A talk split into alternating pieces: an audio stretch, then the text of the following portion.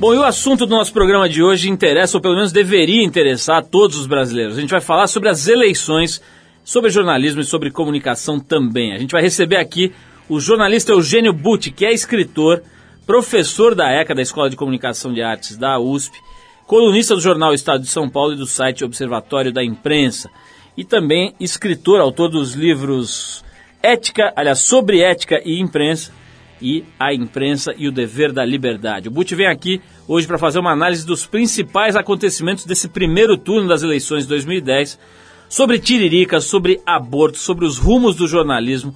Um papo bem interessante, eu recomendo realmente que você preste atenção hoje nesse bate-papo com essa figura ilustrada, com a mente muito clara, que é o Eugênio Butti. Vamos conversar, uma conversa bem agradável com o Eugênio Butti daqui a pouquinho. Mas vamos abrir o programa com uma música da banda californiana Cake, a faixa Love You Madly do álbum Comfort Eagle, do ano de 2001. A gente vai dedicar essa música para Ana Lu, pessoal lá da Natura que ouve a gente toda semana. Um beijão para ela e para o pessoal todo. Depois do Cake, a gente volta com Eugênio Butti hoje aqui no Trip.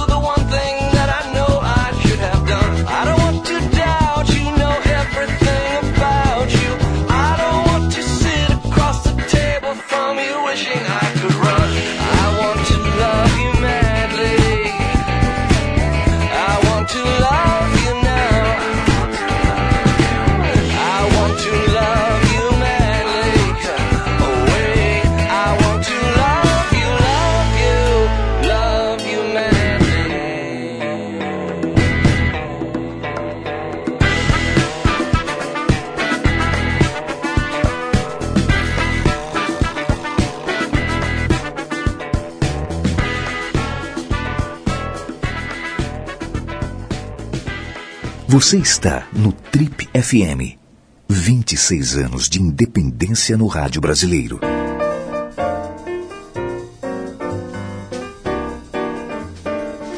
Ele é formado em comunicação social pela Escola de Comunicação e Artes da USP, a ECA, e em Direito também pela São Francisco da mesma universidade, a Escola de Direito da USP.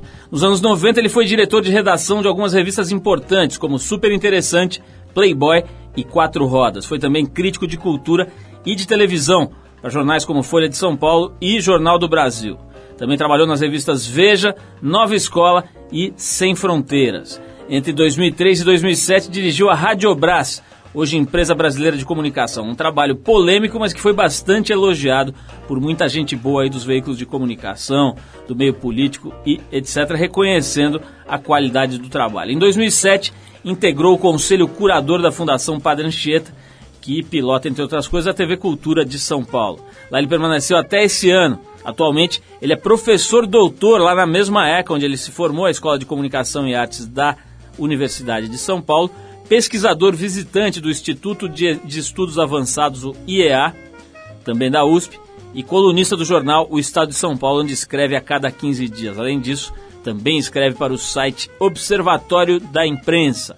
O papo hoje é sobre mídia, jornalismo, ética, censura e também sobre eleições. A gente quer falar muito sobre as eleições. Estamos no meio aí, né? no meio entre o primeiro e o segundo turno, turno da escolha do presidente da República que vai pilotar essa barca aqui nos próximos anos. Estamos falando de uma figura absolutamente respeitada e idolatrada por muita gente boa aí do jornalismo, Eugênio Butti, que também é autor de livros como Sobre Ética e Imprensa e A Imprensa e o Dever da Liberdade. Eugênio, muito obrigado por você ter vindo aqui. Sei que você está na correria entre uma reunião e outra, um período bastante atribulado, aí eleições, a imprensa fervilhando, né? E você cheio das tarefas, obrigado por ter vindo aqui, é um prazer te receber. É um privilégio estar aqui, uma, uma maravilha, eu é que agradeço. Eugênio, vamos falar um pouquinho desse teu currículo, né? É um negócio realmente sério aqui, você... Hoje em dia você ouve falar muito pouco, na nossa época era um pouco mais frequente, mas hoje em dia você ouve falar pouco de pessoas que fazem duas faculdades praticamente ao mesmo tempo, né? É. E duas faculdades que não são simples, não são fáceis, né? Estamos falando aí de jornalismo na ECA e de direito na São Francisco. Como é que você encarou isso, cara? Você sempre foi um cara meio das letras, que gostava de estudar, que, que era aplicado, como se dizia antigamente? Ou você caiu nessa meio por acaso? Como é que se deu essa tua formação aí? Não, eu, eu sempre gostei muito de livro, de estudar. E quando eu fui para São Francisco, eu já fazia jornalismo, eu tinha uma expectativa de aprender mais coisas do que aquilo que a gente aprendia na ECA. Não que fosse uma escola ruim, mas eu tinha necessidade de aprender mais coisas. Mas eu não acredito que eu tenha sido um bom aluno na faculdade, porque fazia movimento estudantil, nós estudamos mais ou menos juntos, você vai se lembrar disso, e acabei até me formando mais tarde do que deveria na São Francisco, mas aprendi muito direito e acho que consegui aprender um pouco do pensamento jurídico, da lógica, e isso se firmou como uma influência muito forte na minha vida. É um assunto do qual eu gosto muito. Agora, você está falando da coisa incomum de se fazer duas faculdades. Meu filho, Mário, acabou de concluir jornalismo e está no segundo ano da São Francisco também. Fazendo duas faculdades ele também. Foi pelo mesmo trilho. O Mário está estudando jornalismo. Eugênio, como é que você vê hoje a profissão que ele está perseguindo aí, cara? Você acha que é Tá, dá pra, acho que dá para olhar de vários ângulos. Por um lado, o, a imprensa no Brasil é absolutamente desenvolvida, né? Quer dizer, tem uma pujança, tem uma força que muita gente considera até desproporcional às outras, aos outros campos, vamos dizer. O quanto a gente está desenvolvido em outras áreas, uhum. a imprensa, na opinião de muita gente boa, está até mais desenvolvido, desenvolvida do que outras áreas das nossas, das nossas atividades. Por outro lado, tem uma certa crise aí rondando né, uma, não só a, a crise de, de, números, especialmente na imprensa es, escrita, impressa, né, nos jornais mais especificamente, mas tem também um, um, questionamento, um repensar da atividade em função do, dessa explosão das mídias digitais e tal. Quer uhum. dizer, o que, que você acha que espera o Mário aí, que vai se formar ainda jornalista, do ponto de vista de mercado de trabalho e de qualidade do ambiente? Sem dúvida, tem uma profunda revolução é, no jornalismo, no mundo inteiro. Não só por causa da crise econômica, que, aliás, Paulo, dá sinal de que já foi, que nós já não estamos mais em crise. Houve uma reacomodação muito profunda, irreversível, de grandes redações nos Estados Unidos, Mas o fato é que a sociedade precisa cada vez mais do relato independente. O jornalismo oferece para a democracia esse ponto de vista que não está tutelado, coordenado, manipulado por interesses comerciais ou governamentais. É verdade que os jornais, as revistas, as emissoras de televisão têm uma série de conflitos de interesses, incorrem em erros toda hora, mas o ideal da instituição da imprensa, que é de fornecer um relato independente, esse ideal permanece e ele é cada vez mais necessário e as pessoas procuram é, tanto que as críticas aos jornais ou às revistas, elas aparecem quando alguém levanta uma suspeita de que eles não são tão independentes assim. Então a sociedade cobra a independência. Isso vai ser mais importante. Eu acho que o momento é muito promissor. Eu sou muito otimista com relação a isso. Eu tenho acompanhado, Gênio, você está certo, quer dizer, tem hum. uma reversão aí de números, até recentemente foi anunciado que o New York Times estaria tentando resgatar a dívida que tem com o milionário mexicano, lá qual é o nome o dele? Slim, mesmo? O, é. o Slim. É. E agora, por outro lado, você vê fechando a Newsweek, né? Quer dizer, você vê Isso. instituições importantes, como o próprio New York Times, tendo que hipotecar sua sede, é. né? Então tem todo um, um remexer. Mas eu queria pegar a bola que você botou rolando aí, que você acabou de dizer que as pessoas criticam a imprensa quando sentem cheiro de é, rabo preso. Isso, né? isso. É, e a gente está aí vivendo um momento muito efervescente, tal, em especial com essa coisa toda do Lula criticando a imprensa no momento aí da uhum. campanha, né? Quer dizer, descendo a lenha e questionando e etc, e reclamando. E pior, de uma certa forma, talvez um pouco velada, ameaçando, uhum. né? Como é que você tem visto esse aspecto em, especificamente? Olha, eu acho assim, eu, eu tive muita sorte na vida. E, em parte, eu tive muita sorte em 2003, quando eu fui para Brasília, fui presidir uma estatal de comunicação e convivi mais de perto com o presidente da República, que eu já conhecia de outros tempos. Eu acho uma figura genial. Acho um dos homens mais inteligentes que eu já conheci. Uma capacidade de articular números, dados, geografia, tendências. Às vezes, tendências que não estão claras, ele intui uma figura impressionante em muitos sentidos.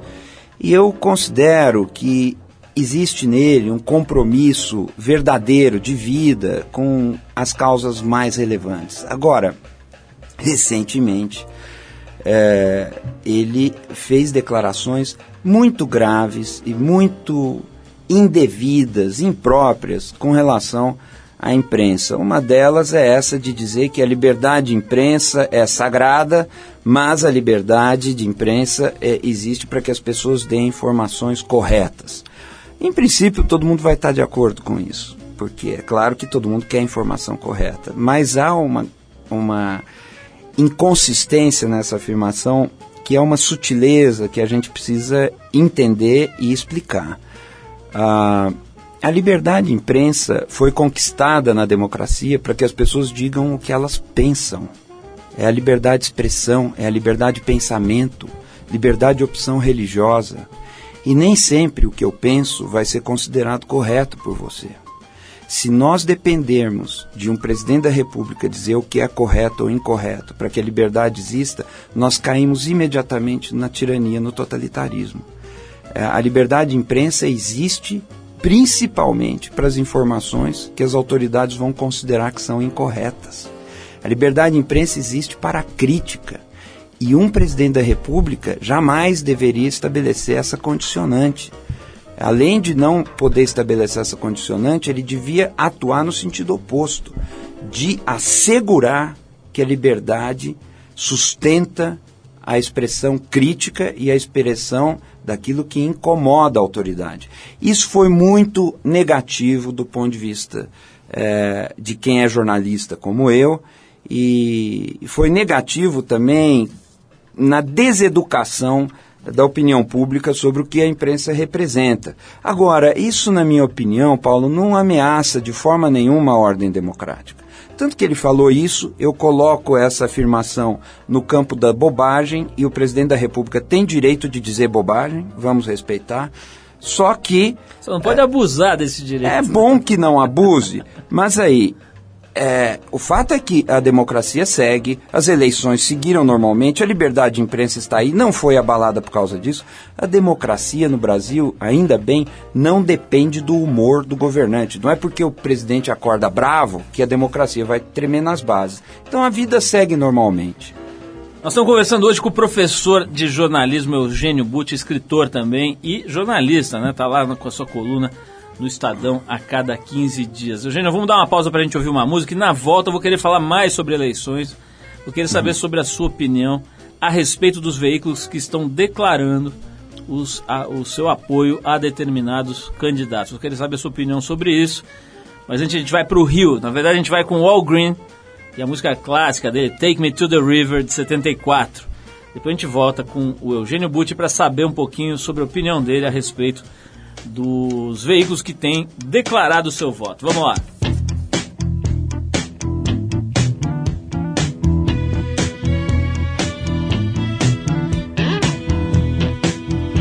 dedicate this song little Junior Parker.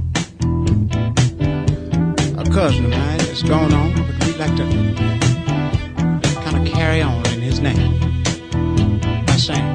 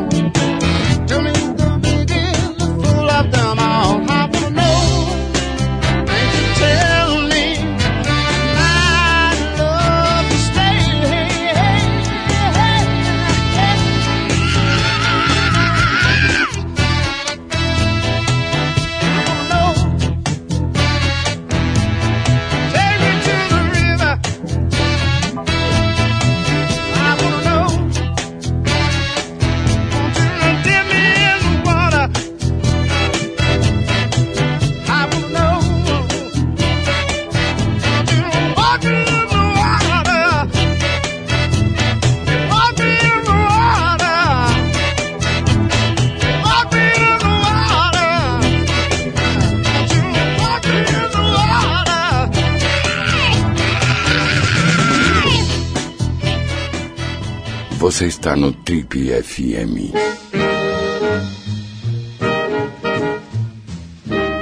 Se você ligou o rádio agora, a gente está conversando hoje com Eugênio Butti, que é professor de jornalismo, advogado também e tem escrito há muitos anos a respeito da própria imprensa. É um analista de jornalismo muito respeitado, dirigiu durante alguns anos a Rádio Brás empresa brasileira de comunicação atualmente. Enfim, tem uma larga experiência. Eugênio, eu queria ouvir a voz da experiência aqui a respeito dessa questão que a gente colocou aqui antes de tocar a música, que é o seguinte: hoje existe uma tendência muito clara nos grandes jornais, nas grandes revistas, etc., coisa que é relativamente nova aqui no Brasil, que é de assumir apoio ou voto, né? A inclinação da, da, da revista ou do jornal, o que for, por um determinado candidato numa eleição. Na sua opinião, isso é saudável? Não é? Você é a favor do modelo antigo? Né? A imprensa deixa, é, é, é, levantava uma bandeira de apartidarismo, de não fazer escolhas e etc. E hoje isso tem um, um, viés um pouco diferente. Como é que você enxerga isso? Eu, eu acho, Paulo, que a, tanto um caminho como o outro são legítimos, são naturais e são instigantes também. Podem é, provocar muita discussão, esclarecer as coisas. No Brasil, nós temos hoje um grande jornal diário, o Estado de São Paulo, que declarou abertamente que apoia o candidato José Serra, isso antes do primeiro turno. A Folha de São Paulo não declara apoio a nenhum dos candidatos, mantém uma postura editorial de total independência em relação às candidaturas que caminham aí. A revista Carta Capital declarou apoio a Dilma Rousseff. E no caso da revista Trip, ficou muito evidente a simpatia editorial da revista pela candidata Marina Silva. Isso acho que desde 2009, mas em 2010 ficou muito claro. É, uma coisa que precisa ser separada é o seguinte: nas reportagens, os jornais têm o compromisso e precisam honrar esse compromisso de ter compromisso com os fatos ter compromisso com os acontecimentos tal como eles se passaram. Então é muito ruim que um jornal, por ter uma opção no espaço editorial por um candidato, comece a torcer os fatos e a distorcer a reportagem para favorecer uma imagem positiva desse ou daquele candidato. Mas não é o que acontece. A reportagem segue com seu compromisso com os fatos e a opinião editorial é uma opinião que vai numa direção ou outra. É bom que o leitor saiba, ah, esse jornal apoia aquele. Isso é comum no, nos Estados Unidos, é, não é uma invenção brasileira, isso é muito natural. E em muitos casos é até melhor que haja essa declaração de voto. Jean, tem uma outra questão que veio à tona também nessa, nesse primeiro turno da eleição, de forma hum. muito, é, enfim, relevante aí, que é Acho que o emblema, na verdade, é o Tiririca, mas é essa coisa do, do candidato, entre aspas, despreparado, né? O, é. o, o, sem educação formal, enfim. Essas figuras aí que a gente vê de monte, né? Mulher pera e etc. É, você acha que a, a, a, imprensa lidou bem com, essas, com esses fenômenos, digamos? Porque dá para tratar dessa candidatura do Tiririca como um fenômeno, né? Quer dizer, o cara surge ali, se candidata com uma campanha aparentemente, se você considerar os, os, os parâmetros tradicionais, uma, candidatura, uma, uma campanha sem pé nem cabeça, né? E consegue aqueles milhões de votos, acho que foi um milhão e meio, não um foi? Um milhão e trezentos mil. Um milhão e trezentos mil, é. alguma coisa parecida. Você tem uma análise sobre esse fato específico? Eu tenho algumas sensações com relação ao Tiririca que às vezes eu penso até que nós estamos entrando na era de um certo tiririquismo é engraçado, mas o Brasil tem o getulismo, o Brasil tem o brisolismo, o Brasil agora parece que tem alguma coisa de lulismo, mas vai ter o tiririquismo, que é essa esperteza de alguns partidos de lançar mão de figuras populares que conseguem fazer aquilo que se chama de puxador de voto. O Tiririca é uma figura que elege atrás de si uns quatro ou cinco deputados que o eleitor não conhece e em quem o eleitor não tem consciência de que está votando, porque ele amplia a base do coeficiente eleitoral. Ele tem uma e, espécie de armadilha no sistema eleitoral brasileiro. Tem. Isso é, é, conhecido, é muito criticado, mas nós não tivemos até agora energia para mudar essa lógica. E aí, é, às vezes o sujeito vota num tiririca da vida para protestar contra os políticos, mas com isso está elegendo cinco daqueles políticos contra os quais ele quis protestar. Mas eu acho que o tiririca também, eu não sei se ele traz apenas voto de protesto. Ele traz uma identificação do público, porque as pessoas reconhecem o Tiririca. A campanha dele é diferenciada porque ele explora essa empatia, essa simpatia, uma afetividade. O, eleitor se sente elegendo alguém próximo dele, de quem ele gosta, existe uma relação emocional aí e embarca nisso também. A campanha de TV do Tiririca é muito diferenciada com relação às outras. Isso lembra um pouco a campanha do Enéas. O Enéas virou um gênero, depois numa das campanhas ele saiu foi fazer até propaganda de mercadoria na televisão, horário comercial. Não, e deixou descendente, né? Doutora Avanir até hoje fica gritando é, o número e, isso. e põe um óculos de olho arregalado, etc. Né? Deixou descendentes, cria uma linhagem. Apesar de um trabalho de, de cirurgia plástica ali muito bem feito, diga-se de passagem, que ela virou gostosa. De repente, doutora Avanir virou uma gostosona. Mas isso é outro assunto. Eu não queria interromper a sua reflexão. Não, mas é, talvez essa, esse esse tema aí da, da, enfim, da cirurgia plástica é muito, é muito engraçado. É inevitável a gente não tem como se desviar do aspecto cômico que aparece aí. Só que o que eu estava dizendo, Tiririca, é isso, as pessoas gostam dele. Ele é alguém é, que canaliza afeto, ele representa um tipo de sentimento. Ele não é apenas um artifício, ele não é apenas um absurdo há outras coisas ali que são legítimas. Aí tem uma questão: ele é analfabeto ou não é analfabeto? Se for analfabeto, não pode ser eleito.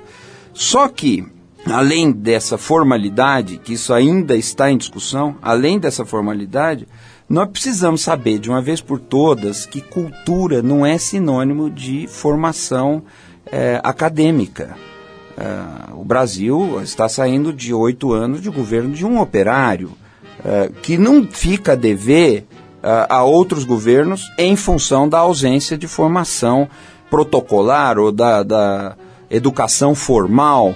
Quem é um sujeito que tirou três diplomas para dizer que alguém que não tem diploma sabe mais ou menos do que ele. Isso o Brasil já superou. Eu espero que isso nós já tenhamos superado.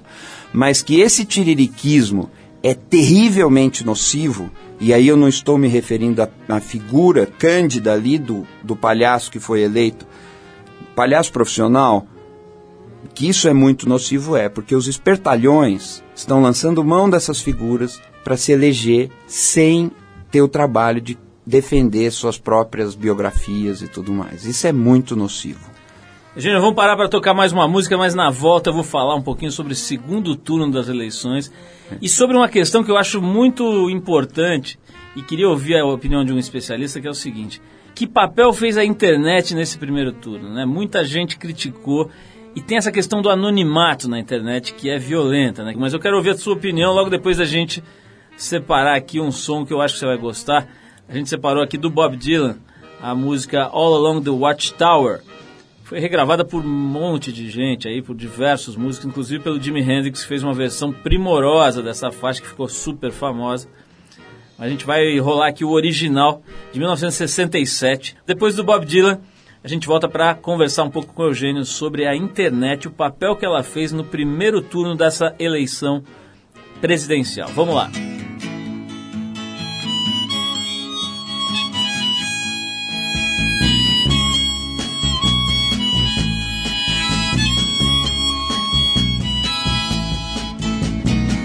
There must be some way out of here, said the joker to the thief.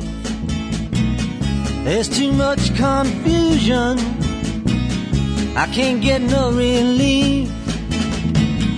Businessmen, they drink my wine, plowmen dig my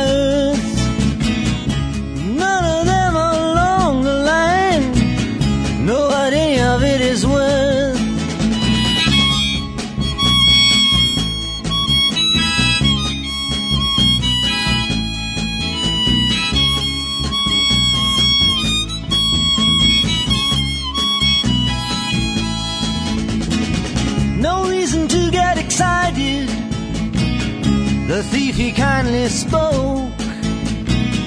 There are many here among us who feel that life is but a joke.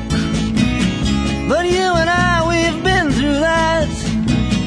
And this is not our fate. So let us not talk falsely now. The hour is getting late.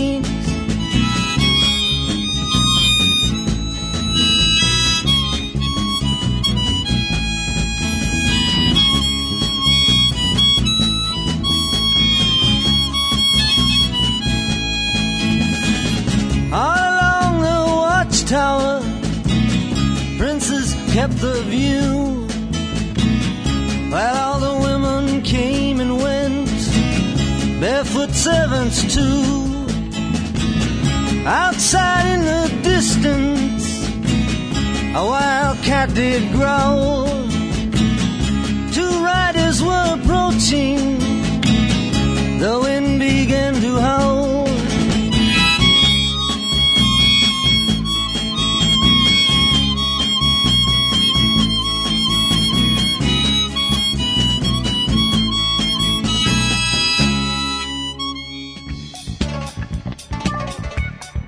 Ok, estamos de volta. Esse é o programa de rádio da revista Trip. Hoje recebendo o professor de jornalismo Eugênio Butti, um homem que já desempenhou vários papéis, já pilotou revistas importantes, é atualmente colunista do Estadão e professor na ECA, que é a Escola de Comunicação e Artes da Universidade de São Paulo. Eugênio, tem agora um tipo de comunicação que você não consegue fechar, né? Não dá para mandar fechar, ou pelo menos é bem mais difícil que é essa coisa do anonimato através da internet, né? A gente tem visto, quer dizer, virou quase tão grande quanto aumente seu pênis ou, ou resolva suas quedas de cabelo, esse tipo de, de spam. Agora você tem esses spams partidários, né? Quer dizer, esses textos que vêm dizer que a Dilma é, comia criancinha, ou que o Serra é o primo do Nosferato, ou que a enfim, essas, esses textos apócrifos que você recebe aí e, enfim, acabam em, algumas, em alguns casos repercutindo ou criando factoides, etc. Como é que você está? Eu queria que você analisasse um pouquinho que papel fez a internet nesse primeiro turno das eleições. A internet dá vazão para muita violência verbal. É inacreditável a carga de truculência que vem nas reações a certos artigos. Eu comecei a conhecer um pouco disso por causa da reação a alguns artigos que eu escrevi para o Observatório de Imprensa. Depois eu vi que esse assunto já foi identificado é, por muitos estudiosos, observadores. Tem um livro que é bastante polêmico, mas que levanta isso muito bem, que é aquele O Culto do Amador, publicado no Brasil, do Andrew Keane, que fala uh, dessas produções apócrifas e do modo como muita gente se aproveita do lado amadorístico, às vezes se passando por uma produção amadora apenas para caluniar um adversário. É claro que nas eleições isso ganhou muita relevância, ganhou um vulto sem precedentes no Brasil. Nesse sentido, o anonimato é, é olha, do meu ponto de vista é inaceitável, porque é claro que o jornalista tem inclusive o direito constitucional de não revelar sua fonte. E essa figura da proteção da identificação da fonte, é, ela existe para preservar a vida de alguém que está dando uma informação relevante para a sociedade, mas se for identificada pode enfrentar um risco muito grave. Muitas vezes, ah, na história, algumas obras de imenso valor foram publicadas sem que o autor revelasse o verdadeiro nome, para evitar perseguições. Então, nós não podemos cair na demonização de toda forma de anonimato. Às vezes, o anonimato é necessário. Mas é, o que nós estamos vendo são canalices perpetradas por pessoas que é, usam o veículo da internet de forma totalmente irresponsável, produzindo desinformação, produzindo degradação do nível do debate, sabotando até a clareza de uma discussão que é importante para o país. Se os argumentos são bons, eles precisam ser discutidos abertamente, sem, sem esse tipo de truque baixo, né, de golpe sujo. E ainda nós não estamos educados como sociedade para o uso dessa informação tão disseminada que a internet propicia e muita baixaria aparece. Gente, outra questão que veio muito forte também com uhum. esse primeiro turno da eleição é a estratégia do candidato José Serra, né, ou do PSDB na sua campanha presidencial. Né? A ideia de afastar a imagem do Fernando Henrique é, e os feitos do governo Fernando Henrique aparentemente foi um erro estratégico crucial. Né? Eu queria que você comentasse esse aspecto que muitos analistas estão é, é, apontando como tendo sido um dos grandes erros do Serra. Você concorda com isso? Pela minha função de jornalista, eu aprendi a desenvolver um apego à verdade. Por ter esse gosto pelos fatos, pela informação confiável, eu acredito que o principal compromisso de toda campanha política é entregar para o cidadão o que de fato está se passando. É, quando a propaganda é uma forma de mentir, quando a propaganda é uma forma de esconder é, na campanha política, eu acho que nós temos um problema. E desse ponto de vista, eu acho que ah, é fundamental que os candidatos contem a sua história, tanto a Dilma quanto o Serra. Faz parte da formação, da trajetória do José Serra, o governo Fernando Henrique. Então é estranho quando isso precisa ser escondido. Um dado muito interessante aí é que o Aloysio Nunes surpreendeu todas as pesquisas, teve uma votação impressionante e ele foi o candidato que mostrou Fernando Henrique de forma decisiva, de forma ostensiva, é, investiu muito na televisão, o que aliás mostra o peso que a televisão ainda joga na eleição do Brasil. A internet tem um papel, mas a televisão ainda é o centro, até esse ano pelo menos. E ao adotar essa estratégia de não esconder Fernando Henrique, parece que o Luísio foi muito bem. Então, o que, que isso tem a ver com o, as estratégias de campanha eleitoral? Eu diria que o Aloysio fez uma campanha íntegra. Mostrou o que é a história dele, o que é o pensamento dele, acima de buscar é, uma esperteza aqui, um golpezinho ali. Ele mostrou o que ele é. Eu acho que o Luísio fez isso, a Marina fez isso e fica uma lição dessas coisas. Essas pessoas se saíram muito bem na campanha. Então eles tinham algum compromisso com verdade, eu tenho impressão. Quero voltar a falar disso, Eugênio. A gente vai fazer aí mais um bloco com você. Eu vou fazer que nem o Jô Soares. Quando, quando o convidado é bom, ele estica o programa. Eu vou fazer aqui como ele. A gente vai fazer mais um bloco. Eu vou tocar uma música e na volta eu vou querer saber sobre essas questões que você levantou em passando aí, especialmente a questão do aborto, né? Que está agora entrando aí no centro das discussões. Vou querer falar um pouquinho de PT. Vamos tocar esse som aqui. Os franceses da Nouvelle Vague fizeram uma versão bem legal para a música Just Can't Get Enough, que originalmente foi feita e gravada pelos britânicos do Depeche Mode. Vamos ouvir o Nouvelle Vague. A gente volta com o Eugênio Butti por aqui falando um pouquinho sobre aborto, religião, PT e coisas do gênero. Vamos lá.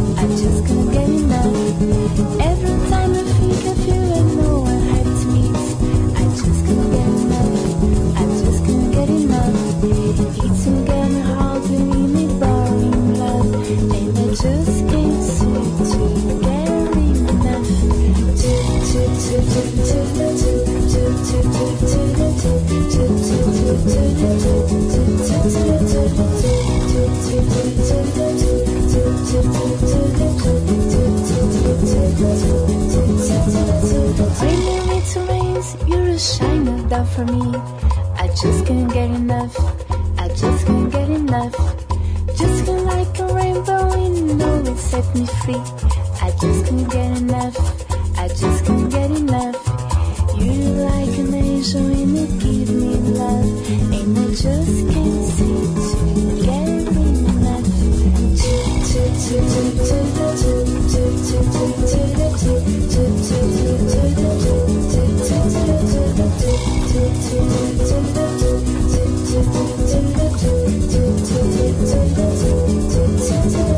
Prêmio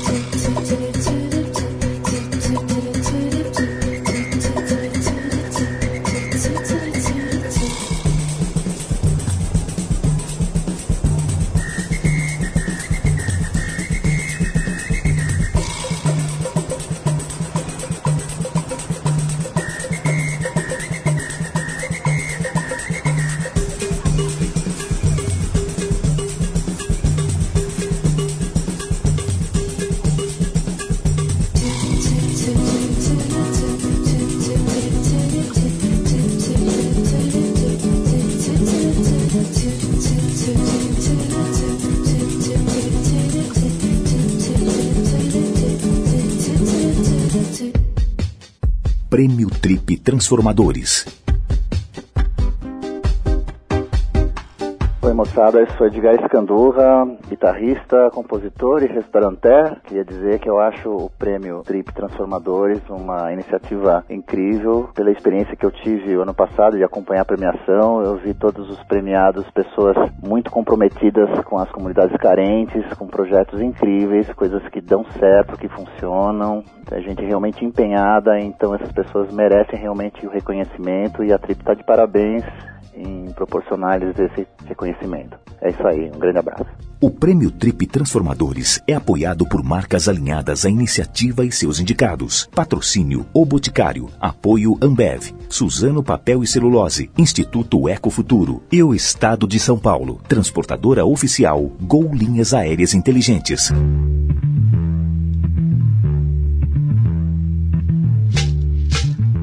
Estamos de volta hoje recebendo o jornalista, escritor e professor Eugênio Butti, conversando um pouquinho aqui sobre as eleições. Né? Estamos no meio desse período que separa aí o, o, primeiro e o segundo turno e a gente tá todo mundo, enfim, querendo entender, querendo discutir, querendo absorver mais conhecimento para fazer uma boa escolha. Eu estava vendo aqui, Eugênio, eu não sabia, mas você se filiou ao PT nos anos 80, né? Bastante tempo atrás quando o PT talvez fosse uma outra entidade ali. Eu queria justamente saber disso, quer dizer, teve todo esse processo de corrupção, de mensalão, de vários escândalos, agora recentemente, essas coisas que estouraram agora na, durante a campanha da Dilma, de Erenices e etc.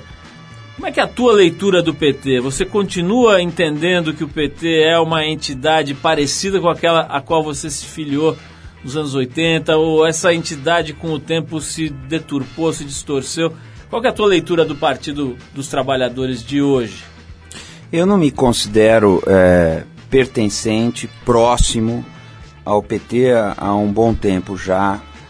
É, eu me filiei, de fato, no início dos anos 80, ajudei a criar núcleos do PT, a criar diretórios do PT, participei de campanhas de filiação, arregimentei muita filiação para o PT. É, mas em, em 86, mais ou menos, o partido organizou uma refiliação para recadastrar seus filiados. Eu não participei dessa refiliação, desse recadastramento, é, de forma que não fiquei mais filiado, porque não confirmei minha filiação ali. O que aconteceu com o PT, essas histórias de mensalão e esses casos mais recentes, classicamente aconteceu com vários partidos que se tornaram muito grandes, inclusive partidos vindos da esquerda, no Brasil, mas também em vários outros países. Eles passam a ser permeáveis às lógicas mais antigas e às vezes mais viciadas da política. E todos os governos enfrentam problemas desse tipo.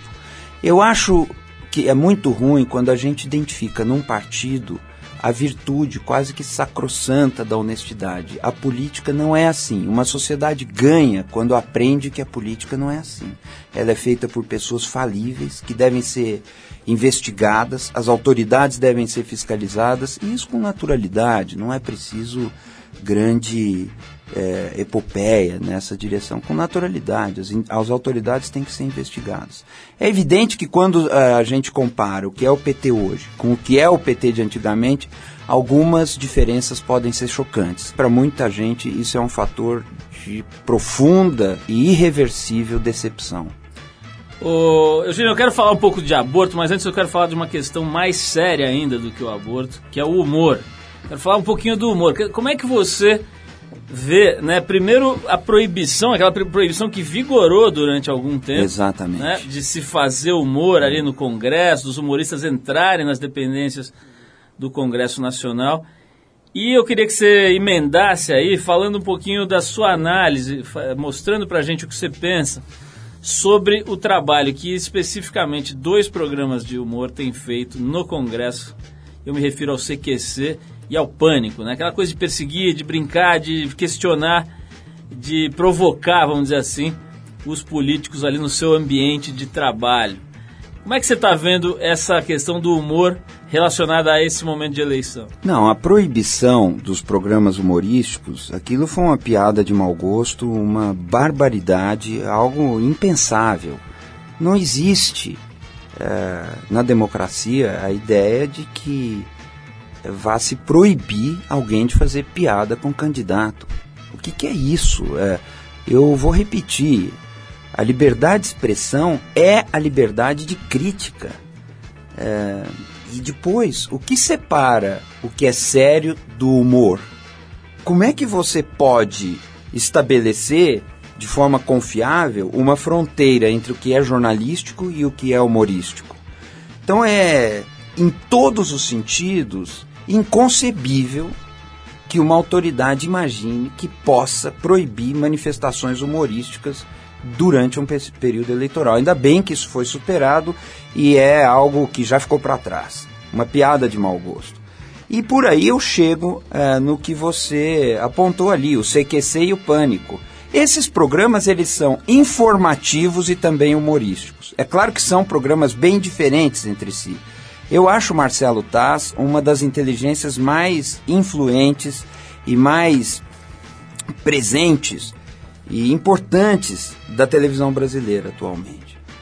Uh, ele tem uma história muito rica, muito criativa, não só com aquele repórter Ernesto Varela, que fazia as perguntas jornalisticamente mais pertinentes e ao mesmo tempo mais engraçadas, ele passou pela TV Cultura, pela experiência da programação infantil da TV Cultura, tem atuação no telecurso, é uma figura muito criativa. E esse programa CQC revela questões é, de alto interesse público, de uma maneira descontraída que desarma os entrevistados. O pânico é uma coisa completamente diferente. O pânico leva o deboche para o círculo do granfino.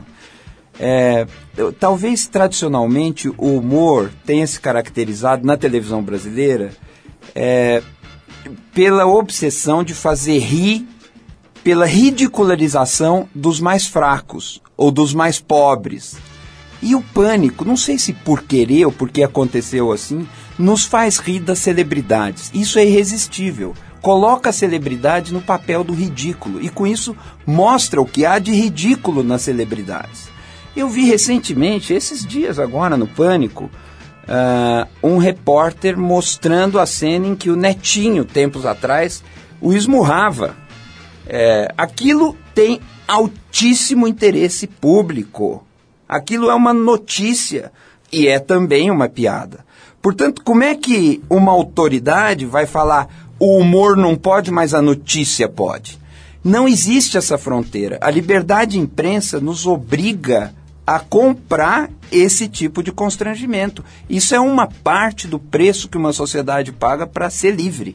E então não existe censurar é, humor, não existe censurar humor. Eu queria repetir isso 200 mil vezes. Eu queria pôr as pessoas que pensam isso ouvindo 24 horas por dia, não existe a possibilidade de censurar o humor. Não existe a possibilidade de censurar o humor. Para ver se eles aprendiam de uma vez por todas. Eugênio, para a gente fechar, eu quero trazer esse assunto que talvez aí seja hoje a questão mais central no debate político, é, que é o assunto do aborto, né? De repente estão ali tentando empurrar o aborto para um, o aborto para outro, não porque ela disse que é contra, a outra disse que é a favor. E o que está acontecendo com, esse, com, esse, com essa história do aborto? Pois é, né? O, o aborto é sempre um tema delicado. E é um tema delicado em todas as sociedades, mas com graus diferentes. No Brasil é um tabu, é uma zona muito sensível. E eu identifiquei duas questões muito importantes. A primeira é saber se a candidata Dilma Rousseff é ou não é a favor do aborto. Uma coisa é o apoio a uma legalização é, do aborto para assegurar condições de saúde pública e de bom atendimento para as pessoas que precisam recorrer a isso. Outra coisa diferente é adotar o aborto como uma solução para interromper gravidez e tudo mais, é, como um problema de consciência de cada mulher. Você pode ser a favor da legalização e contra o recurso ao aborto. Você pode recorrer ao aborto e ser contra a legalização. Essas duas coisas não estão claras. Então, isso é uma questão, a primeira questão. É, a candidata Dilma é contra ou a favor? E em que nível ela é contra e em que nível ela é a favor? Depois, o que incomodou muita gente e circulou na internet é a inconstância dessas declarações e dessas manifestações a ponto de que se levantou a suspeita de que há uma tentativa de adaptar o discurso ao humor da população e, portanto, falta uma posição verdadeira, assertiva e tudo mais. Isso é a segunda questão, isso também está em debate. Agora, eu também tenho bastante dificuldade com uma tentativa que muitos fazem é, de um lado, de mistificar o tema do aborto, como se ele fosse a questão mais importante do céu e da terra, e de outro lado, essa tentativa de dizer que quem fala de aborto quer distorcer o processo eleitoral. Pode existir pessoas, e existem pessoas, para as quais o aborto é um tema central. E o dever dos candidatos e das campanhas dos candidatos é respeitar a posição dessas pessoas e dar a elas os esclarecimentos que elas pedem. Nem todo mundo que acha que a questão do aborto é crucial é uma pessoa que quer despolitizar o debate, é um fanático religioso. Não é assim. Eu tenho extrema dificuldade com essa desqualificação das questões, assim como tenho dificuldade com a mistificação e com a exacerbação da importância de uma ou de outra questão. Eugênio, a gente vai ter que encerrar, infelizmente, mas olha, acho que a gente conseguiu fazer, dar uma panorâmica aqui sobre o teu pensamento e esclarecer algumas questões que são fundamentais para quem está nos ouvindo hoje, formar a sua opinião sobre temas importantes. Aí gostei da tua visão, por exemplo, do, dos programas humorísticos, do que eles têm feito e gostei também da sua análise geral do quadro. E para quem gostou, para quem quer conhecer melhor o pensamento do Eugênio, eu recomendo os livros dele sobre ética e imprensa e também o livro A Imprensa e o Dever da Liberdade. Os dois estão nas livrarias, Eugênio? Se encontra os dois por aí ou não? Espero que sim, mas acho que estão nas livrarias, sim. E também a leitura do, da coluna do Eugênio Butti no, no, no jornal Estado de São Paulo, no site do Estadão, imagino que esteja lá também, e no site Observatório de, é de ou da imprensa? Da imprensa. Da imprensa, né? Eugênio, obrigadíssimo, parabéns pelo teu trabalho, é, atuando em frente, nas frentes mais diversas aí na área de comunicação, dando aula, escrevendo, cuidando de, de empresas de, de rádio, pilotando revistas, muito legal ver o teu trabalho aí espalhando boas sementes por todos os campos. E mais legal ainda é ver que você não abre mão do humor, né, da leveza, de se divertir com tudo isso que eu acho fundamental, pelo menos para nós aqui é um valor que a gente preza até a morte, porque se, não, se a gente não se divertir, nada disso vale a pena na minha modestíssima opinião. Eugênio, brigadíssimo pela tua presença e pela tua conversa aqui, que foi ótimo. Eu que agradeço e totalmente de acordo no que se refere ao humor e no que se refere a muitas coisas mais. Parabéns pelo trabalho que você vem desempenhando.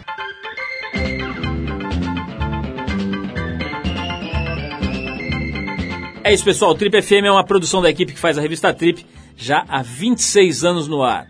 Apresentação Paulo Lima, produção e edição Alexandre Potashev. Para falar com a gente, você pode escrever para rádio@trip.com.br ou então pode nos adicionar no Twitter. A gente está lá no Revista Underline Trip. Se você perdeu o programa de hoje, quer escutar de novo ou quer conhecer melhor o nosso trabalho, é só ir lá no trip.com.br. Lá você vai encontrar um arquivo com centenas de entrevistas feitas aqui nos últimos 10 anos. Você vai poder escutar no site ou baixar para o seu computador, para o seu tocador de MP3 para escutar a hora que quiser, onde quiser. Se quiser escutar correndo, fazendo ginástica no carro, tá lá, é só baixar. Bom, na semana que vem a gente volta nesse mesmo horário com mais um Trip FM. Abração e até a próxima.